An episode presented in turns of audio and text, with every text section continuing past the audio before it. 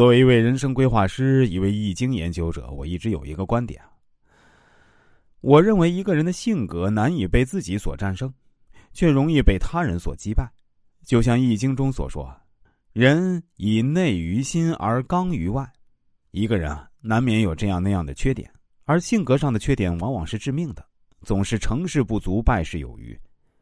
关羽关云长一身忠肝义胆，武艺高强。只因傲气太盛，败走麦城，为孙权所害；项羽叱咤风云，力拔西山，却因为妇人之仁，优柔寡断，以致兵败身亡。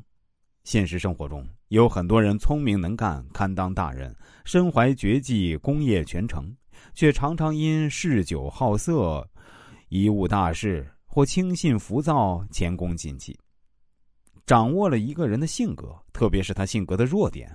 往往就很容易控制他，利用他。比如，有的人吃软不吃硬，有的人敬酒不吃吃罚酒，有的人以捧不以压，有的人呢却狗坐轿子不服人抬，有的人呢可欺以其方，有的人可诱以其利，有的人可激不可劝，有的人可敬不可亲，啊，如此等等，不一而足。江山易改，本性难移。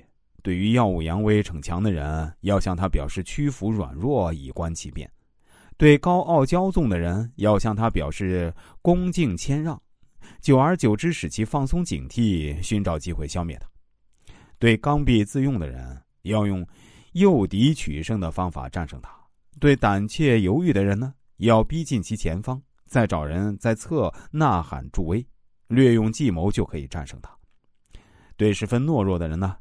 要用大声的鼓噪恐吓他。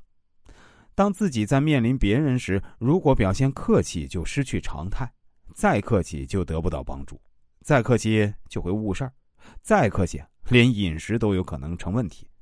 那再客气啊，就不能行动了。对付不同精神类型的人，应有不同的方法。明代冯梦龙《古今概谈》有一则故事，说有个做官的啊。性情急躁，酷爱下棋。当他下子儿不齐时呢，却又十分安详平和。所以啊，每当他急躁发怒时呢，家人往往悄悄的把棋摆在他面前。这时他便改变怒容，拿过棋子儿布局，把发怒的事情忘得一干二净。一般人识别人才，往往注重他是否勇敢。战国时期的兵法家吴起说：“勇敢只是一个将领应该具备的若干条件之一，仅仅有勇敢，甚至当一个好士兵都不够格。勇敢是一个军人起码的品质，但起码品格不是最高品格，更不是全部品格。打仗要不怕死，置生死于度外，但这并不意味着轻生。我们不能简单的把勇敢理解为不怕死，亡命之徒就不怕死。”但亡命之徒不算勇敢，真正勇敢的人看到了死的真正价值。